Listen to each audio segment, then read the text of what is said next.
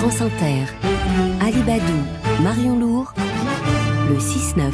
Le grand entretien ce samedi matin avec Marion Lourd. Nous recevons une députée La France Insoumise. Elle co-préside l'Institut La Boétie, un lieu laboratoire d'idées, un outil d'éducation euh, populaire. Pour intervenir, chers auditeurs, pour dialoguer avec Clémence Guettet, le 01 45 24 7000 ou l'application France Inter. Bonjour Clémence Guettet. Bonjour. Bonjour. Et bienvenue. Nous avons de très nombreux sujets d'actualité à passer en revue avec vous. Commençons d'abord par euh, cette conférence sur le moment politique Ukraine-Russie que prononçait hier Jean-Luc Mélenchon. Il euh, revenait sur euh, plusieurs sujets qui sont liés à la guerre euh, en Ukraine. Il se prononçait notamment contre l'adhésion de l'Ukraine à l'Union européenne et il revenait sur cette idée de, de négocier la paix en Ukraine en proposant une conférence des frontières avec la Russie. Deux questions toutes simples. Vous êtes donc toujours opposé à l'idée d'une intégration de l'Ukraine à l'Union européenne? Oui. Oui. Oui, nous y sommes toujours opposés. De même qu'à l'OTAN. En fait, on pense que dans le moment, y compris, les critères sont pas réunis pour que l'Ukraine puisse euh, adhérer à l'Union européenne. On a parlé de l'agriculture beaucoup ces derniers temps, donc c'est une évidence. Mais en matière sociale, euh, les critères aujourd'hui sont pas réunis pour cette bonne intégration. Donc on pense que, en plus, dans un contexte de guerre euh, avec la Russie, c'est une mauvaise idée, en effet. Justement, négocier la paix en Ukraine en proposant une conférence des frontières, est-ce qu'on peut imaginer négocier avec la Russie de Vladimir Poutine? Ben, Il le faudra bien. En fait, je, suis assez marquée, comme tout le monde, je pense, par les déclarations euh, guerrières euh, de Macron, qui en plus semblent avoir été improvisées, puisque dès le lendemain, euh, des alliés euh, en Europe euh, ont expliqué que non, on n'allait pas envoyer de troupes. Le secrétaire général de l'OTAN a dit que non, on n'allait pas envoyer de troupes. Donc cette ambiguïté stratégique que le président nous avait vendue, finalement, dès le lendemain, c'était euh, évanoui. Donc oui, nous, nous pensons Il a précisé, disant qu'il ne parlait pas de troupes combattantes, Oui. mais d'opérations de déminage ou de formateurs envoyés en Ukraine. Il avait bien dit troupes, et il avait même dit rien ne doit être exclu, et puis ensuite il a rétropédalé euh, le lendemain. Mais euh, toujours est-il que sur ce sujet, il aurait mieux fait de se taire, et que nous, nous pensons que ce qui doit être, là où la France doit mettre toutes ses forces en ce moment, c'est pour négocier les conditions de la paix, en effet, et donc mettre euh, Poutine, et l'Ukraine, autour d'une même table. Nous, nous avons proposé, vous l'avez dit, une conférence des frontières. On pense qu'il y a un cadre qui existe, qui s'appelle l'OSCE, donc l'Organisation pour la sécurité et la coopération en, En Europe, Europe. euh, qui date de 1975 et qui permet de mettre tout le monde autour de la table. La Russie et tous les membres de l'Union européenne sont membres. Et d'autres pays, en effet. Oui, oui. Il y a beaucoup de parties. Ça, ça, c'est le bon cadre parce qu'en fait, c'est le cadre de discussion sur la question des frontières. Et C'est là, on est peut-être bien le bon cadre, sauf sur- que est-ce que les deux belligérants veulent négocier? Rien n'est moins sûr. Ils l'excluent en tout cas radicalement. Ils n'ont pas la même conception des frontières. Et est-ce qu'on peut, encore une fois, négocier avec Vladimir Poutine quand Mais on a vous- vu hier les obsèques d'Alexei Navalny à Moscou? Vous savez que ça n'est pas seulement notre idée, c'est-à-dire que, y compris le président Macron, pendant longtemps, a dit euh, il faut discuter avec Poutine, nous discutons, nous savons même que des réunions diplomatiques euh, se sont tenues pendant longtemps, et nous reprenons là aussi euh, quelque chose que lui-même avait dit, c'est-à-dire le fait qu'il y ait des clauses de sécurité mutuelle qui puissent être discutées. Nous ne connaissons pas, à vrai dire, d'autres moyens euh, de travailler à la paix que de mettre en œuvre nos réseaux diplomatiques et d'œuvrer, parce que la France a un poids certain euh, sur le continent, pour euh, réunir ces conditions. Et c'est d'ailleurs aussi pour ça que nous refusons la co-belligérance et le fait que la France puisse directement envoyer des troupes en Ukraine, parce que c'est pour un être une puissance diplomatique qui soit en capacité de mettre les gens autour de la table, il ne faut pas participer directement et de cette façon-là au conflit. Alors justement, la belligérance, juste pour expliquer, euh, avant de, de vous poser une question, mais la belligérance, euh, pour l'instant, le gouvernement l'a exclue. C'est-à-dire qu'ils disent on n'ira pas jusqu'à être dans la belligérance, justement, euh, elle y parlait de, de formation, de déminage, donc on- on- a priori, c'est exclu pour le moment. Euh, juste, vous dites, en fait, sur la question des frontières, on peut parler. Ça veut dire que le Donbass, par exemple, pourrait être cédé à la Russie. Vous envisagez que ça soit russe, le Donbass? Alors, je ne suis pas la négociatrice de l'OSCE, je ne suis ni ukrainienne ni russe. Donc ce ne sera pas à moi de dire quels seront les termes si de, la, frontières. de la négociation. Ce qui est sûr, c'est qu'une fois que les gens sont sur la table, chacun des pays va avoir des exigences. Et, et l'Ukraine va avoir comme exigence, et c'est bien normal puisqu'elle a été agressée par la Russie de Poutine, comme exigence le retrait des troupes russes. Ce sera donc la base de la négociation. Ça n'est pas à moi de vous dire quelle sera la finalité, l'aboutissement de cette négociation. Je n'en suis pas capable. Aucun de nous autour de, enfin, sur ce plateau aujourd'hui ne peut le dire. Sur les obsèques d'Alexei Navalny, elles ont eu lieu hier des milliers de personnes y ont assisté à Moscou aux obsèques de, de ce militant anti-corruption qui est mort dans des conditions très étranges dans sa prison de, l'Arctique. De l'Arctique, l'ambassadeur français s'y est rendu. Est-ce que c'était sa place, d'après vous?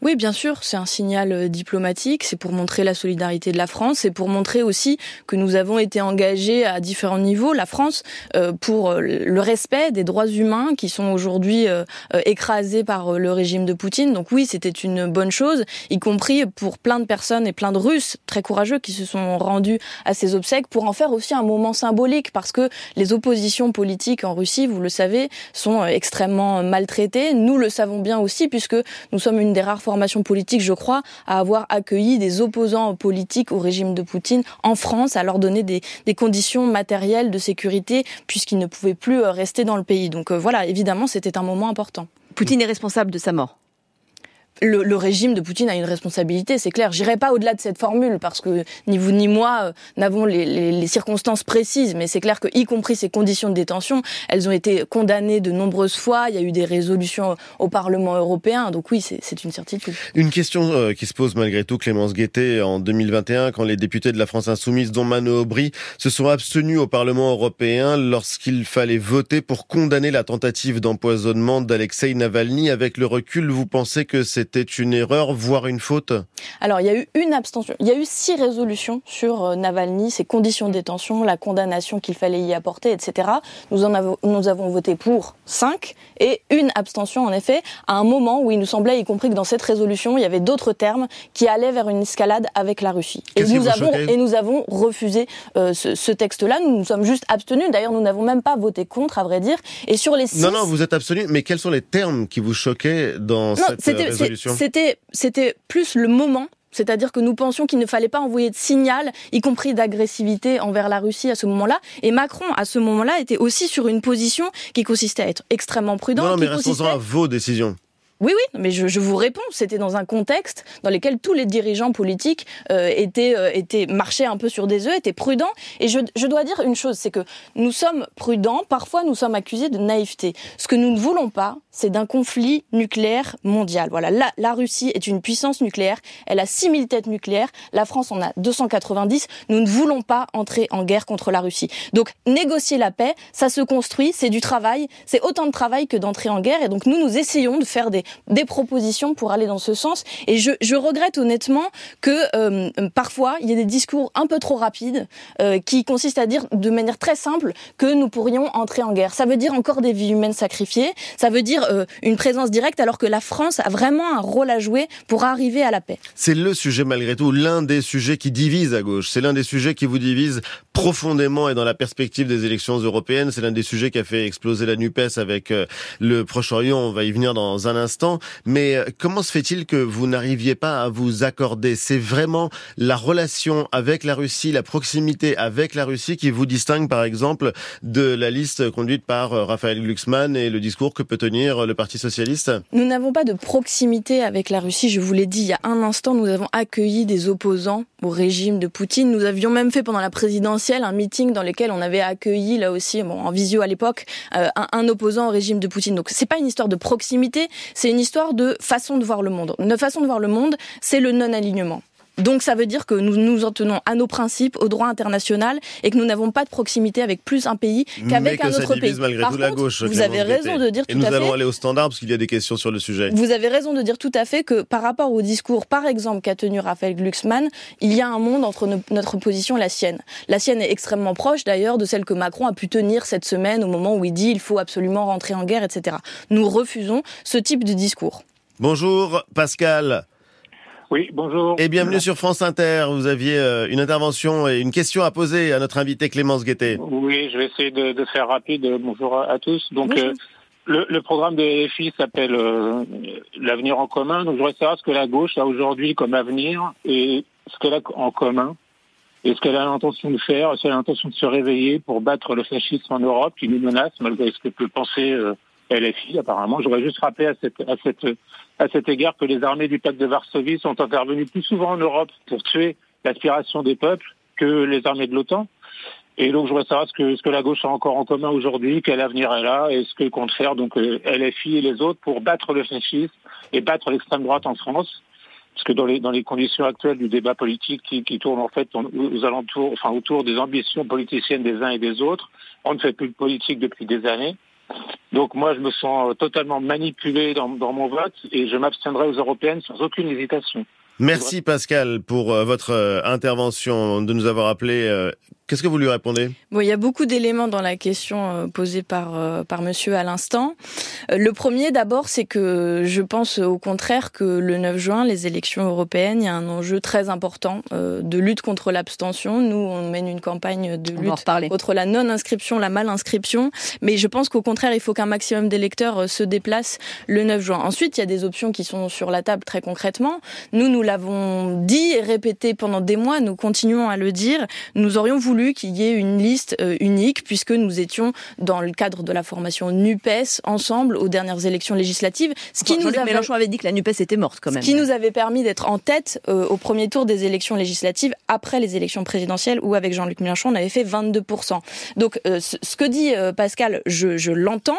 Il se trouve que nous avons fait des propositions pendant des mois jusqu'à proposer la tête de liste à Marie Toussaint, ce sur quoi nous ne voulons pas céder et nous ne céderons pas. Qui est tête de liste écologiste aux élections européennes. Tout à fait excusez-moi de ne pas l'avoir précisé, en effet, euh, c'est de ne pas vouloir céder sur la question du programme. Nous avons fait une négociation programmatique ardue qui a conduit à 650 mesures pour un programme partagé de la NUPES. Mais quand vous vous divisez sur l'essentiel, quand il est question de la vie et de la mort, Clémence Guettet, quand il est question de la guerre et de la paix, ça c'est Monsieur, ça c'est Monsieur Glucksmann. Il vous aura pas échappé qu'au Parti socialiste, il y a, il y a 50 nuances de, de, de, socialisme au sein même du parti, avec des, des questions qui sont compliquées, y compris en interne. C'est la tête de liste Raphaël Glucksmann qui a une vision très particulière des choses sur ce conflit. Je suis la France assez persuadée. Vous avez aussi des visions assez différentes euh, selon les différentes personnalités. Ah ben je pense qu'au contraire, ce qui nous unit à la France insoumise, c'est justement la question du programme, et que vous entendrez pas un orateur de la France insoumise qui viendra sur ce plateau en disant qu'il n'est pas d'accord avec le programme ou avec tel point. en commun, ou avec... vous étiez l'une des corrélatrices justement pour la campagne présidentielle de Jean-Luc Mélenchon. Tout à fait. en revanche, on peut recevoir des personnalités de la France insoumise qui critiquent vertement Jean-Luc Mélenchon lui-même. Et le programme c'était de ça dont on était en train de parler. On est, je suis pas en train de vous parler de personnalité, je suis en train de vous parler d'un projet. Parce que ce que j'entends aussi dans la question, c'est le désespoir, c'est-à-dire ce qui nous fait peur à toutes et à tous, je pense, c'est la montée très forte de l'extrême droite, la probabilité, la possibilité en tout cas euh, qu'ils accèdent euh, au second tour, voire qu'ils l'emportent. Et donc c'est contre ça qu'on se mobilise prioritairement, mais pas à n'importe quel prix et pas n'importe comment. Je refuse que nous rognions sur un programme de rupture qui a été une option qui a été tranchée par les électeurs de gauche à l'élection présidentielle et qui consiste à avoir un projet extrêmement ambitieux en matière de bifurcation écologique, en matière de, de enfin, de rétablissement d'un minimum de principes d'égalité sociale, d'égalité fiscale, etc. Et c'est sur ça qu'on ne va pas rogner. Et ensuite, il faut qu'il y ait des discussions, c'est une certitude. Là, le fait que nous partions séparément euh, pour les, les, élections européennes est, est, un mauvais signal. C'est pour ça que nous avons continué à tendre la main. C'est pour ça que Manon Aubry, euh, qui, qui mène la liste dans le cadre de l'Union populaire, appelle toujours celles et ceux qui veulent à rejoindre ce programme, à rejoindre ce projet pour le défendre pendant toutes les élections européennes. Sur la lutte contre l'abstention, vous en parliez, vous avez lancé une campagne euh, jeudi euh, pour euh, le vote aux européennes en, ciblant alors plusieurs personnes. En gros, le slogan c'est Quelqu'un vote et vous, les racistes votent et vous, Vincent Bolloré vote et vous, Nathalie Saint-Cric vote et vous, Nathalie Saint-Cric, la, la, journaliste de France Télévisions, qui est, également. qui est aussi visée dans, dans cette campagne. Euh, Delphine Ernotte a annoncé qu'elle portait plainte, elle dénonce euh, une attaque politique qui met en cause des journalistes qui exercent librement leur métier. Il fallait vraiment aller jusque-là pour euh, essayer d'aller chercher des votes Alors c'est pas aller chercher des votes, en l'occurrence c'est aller chercher des gens qui sont mal inscrits, non inscrits. Je rappelle que c'est 20% du corps électoral. C'est absolument énorme. Vous ne regrettez pas de cibler des journalistes de cette façon Ce que nous pensons, c'est que ce serait au service public ou que ce serait euh, à Monsieur Darmanin. D'ailleurs, Manuel Bompard, le coordinateur du mouvement, l'a interpellé directement de remédier à cette situation. Il y a beaucoup de monde pour pleurer au lendemain des élections sur euh, la rupture démocratique et le fait que les gens s'abstiennent et que c'est un malheur. Mais par contre, en amont, pour faire en sorte que les gens puissent s'exprimer le 9 juin euh, et s'inscrire sur les listes électorales avant le 3 mai, il n'y a personne à part nous. Il y a cette campagne et il y a un sous-entendu. Une campagne, une campagne qui est humoristique, une campagne. D'ailleurs, j'attends de voir ce que ce que va donner cette, cette histoire de plainte. ça, honnêtement, ça veut dire quoi, Nathalie Saint-Cric vote? Ça veut dire elle vote mal, donc euh, allez voter mieux? Mais je ne sais pas, c'est le secret de l'histoire. Je suis incapable que vous la prenez pour cible? Je suis incapable de vous dire si Nathalie Saint-Cric vote, par exemple, macroniste. Je ne le sais pas. C'est le secret de l'histoire. Exactement, après tout. Mais donc, euh, c'est une campagne d'interpellation. Par ailleurs, ça n'est pas insultant de dire que les gens votent. Ça vise à mobiliser des gens qui se disent peut-être ma voix ne compte pas peut-être que bon bah voilà, ça ne sert plus à rien, euh, il n'y a aucune chance de l'emporter, etc. C'est de dire aux gens, il faut que vous vérifiez votre situation électorale. Il y a un site, c'est onvoteinsoumis.fr, et qu'ensuite vous puissiez exprimer à égalité avec plein de gens, y compris des gens qui sont très connus, qui sont très influents dans l'opinion, et qui ce n'est pas le sens de votre campagne. Si c'est le sens de pas notre campagne. Pas de mauvaise foi, vous le ah, savez si, très ah, bien. Si, c'est le sens de notre campagne. Après, si jamais, si et jamais lorsque vous, demandez, dire, non, je, vous je ne dites pas voter. Vous dites voter la France insoumise. C'est-à-dire ah que non. vous appelez les citoyens non, à ne on, pas... Il y a le symbole on de la France insoumise de sur ne l'affiche. pas s'abstenir. Mais c'est une campagne de la France insoumise, c'est une évidence. Et si jamais ceux qui s'inscrivent peuvent venir voter pour nous ensuite, on en sera évidemment ravis. Par contre, c'est une campagne d'éducation civique. Et franchement, je regrette que l'État, avec les moyens qu'il a, ne puisse pas mettre enfin euh, tous ces moyens pour faire des spots publicitaires, pour voilà, pour expliquer aux gens à quel point c'est important et qu'ils peuvent voter. Bonjour Angelo. Bonjour. Et bienvenue sur France Inter. Vous aviez euh, une question à poser à Clémence Guettet. Alors j'ai une question à poser, une remarque à faire. Moi, j'ai souvent voté pour la France insoumise. Euh, je m'apprête à le refaire avec une question quand même. Et, et pourquoi j'ai été questionnant? Parce que ce que votre invité reproche à Macron de parler trop vite, etc., on pourrait aussi parler de M. Mélenchon qui dégaine plus vite que sa pensée. Et ça, je pense que ça fait un grand tort euh, à la France insoumise. Hein, parce que je connais plein de gens comme moi qui ont voté pour la France insoumise et à cause des déclarations intempestives et des comportements complètement étranges, je note ceux de l'Assemblée nationale, hein, je veux dire, les déviances du gouvernement n'expliquent en rien les comportements débiles qu'on peut avoir pour nous tirer une balle dans le pied. À quoi pensez-vous, Angelo? Ah ben, Je pense par exemple à l'Assemblée nationale. Et puis j'ai regardé, les, regardé les débats et je me suis dit, c'est pas possible, on est en train de se couler là on est en train de se massacrer. Et j'ai regardé des débats entiers. Donc l'idée du hors contexte, on ne peut pas de la faire. Hein. J'ai regardé ce qui se passait. Euh, quand la première ministre intervenait, euh, on hurlait dessus, alors que Mathilde Panot pouvait s'exprimer avec un relatif respect de la part des gens. Ce que je veux dire fondamentalement, oui. c'est que si je suis d'accord avec les idées, en gros, avec des désaccords, mais il y en a toujours des désaccords, si je suis d'accord avec les idées de ce mouvement, son comportement me pose, me pose beaucoup plus de questions, un peu comme si on, on, on pouvait faire l'économie du comportement parce qu'on a les bonnes idées. Et ça, on est plein à dire, bah non, ça va plus. Merci Donc, pour votre suis- intervention, je- Angelo. Je suis, je suis content d'entendre l'intervenante où j'entends un discours plus modéré et qui est, pas res- et qui est respectueux des autres et ça fait du bien. Eh ben justement, on va lui euh, laisser l'occasion de vous répondre. euh, Clémence Guettet, que dites-vous, Angelo? Bon, il y a, y, a deux- il y a deux choses dans la question de d'Angelo. D'abord, euh, il y a le fond. Euh, et il dit qu'il est d'accord avec nos idées et que notre programme, nos propositions sont les bonnes. Et ça, j'ai envie de dire, pour une formation politique, c'est déjà quand même un bon fondamental. Et après, il y a la question de la forme. La question de la forme, elle se résout, à mon sens, par la question du collectif. C'est-à-dire que euh, à la France insoumise, il y a plein d'orateurs, il y a plein de gens extrêmement talentueux qui font de la politique dans la forme de manière très différente. Parce qu'ils n'ont pas fait les mêmes professions avant, parce que euh, ce sont des femmes, des hommes qui n'ont pas exactement la même culture politique, la même histoire politique, parce qu'ils sont dans des ci- circonscriptions qui sont contrastées. Et donc je pense que on résout cette, cette question euh, de qui euh, chacun peut préférer. Par, par le collectif et c'est ce qui nous donne de la force. Et je pense qu'on a tout intérêt, au contraire, à multiplier les talents, à multiplier les façons de s'exprimer pour plaire aux uns et aux autres. Avant de, terminer cet entretien, on voulait aborder avec vous le, cas euh, Gérard Miller, un soutien de la première heure de, de la France insoumise, le psychanalyste, qui est aujourd'hui mis en cause par plus de 60 femmes. C'est ce que révélait euh, une enquête du magazine Envoyé euh, spécial diffusé jeudi soir.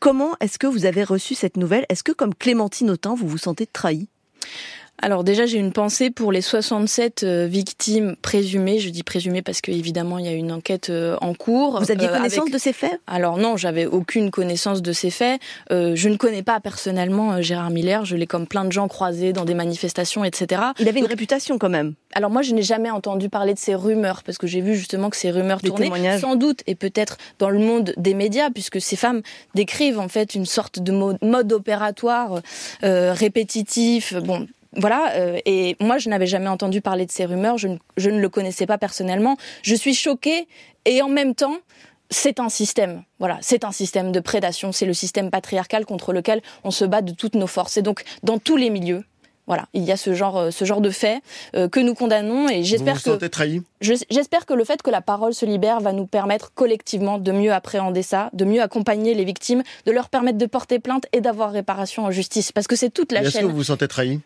non, je ne me sens pas trahi personnellement. C'est le mot dans, dans, euh, dans, tous les, dans tous les milieux, dans, dans, toute, euh, dans, dans votre rédaction, dans les partis politiques, dans les entreprises, dans tout ça, on a à faire en sorte d'accueillir la parole des victimes. Il y en a partout. Voilà, c'est systémique. Et donc c'est contre ça qu'on doit lutter.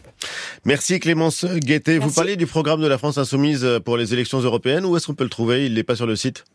Ah, mais ça c'est à venir. Alors il y a une convention le 16 mars, c'est notre lancement de campagne. Ne soyez pas trop impatients et là on vous montrera des éléments programmatiques. Les gens trouveront tout en ligne sur euh, le site de la France Insoumise. Merci en tout cas d'avoir répondu à nos questions. Merci et bonne journée.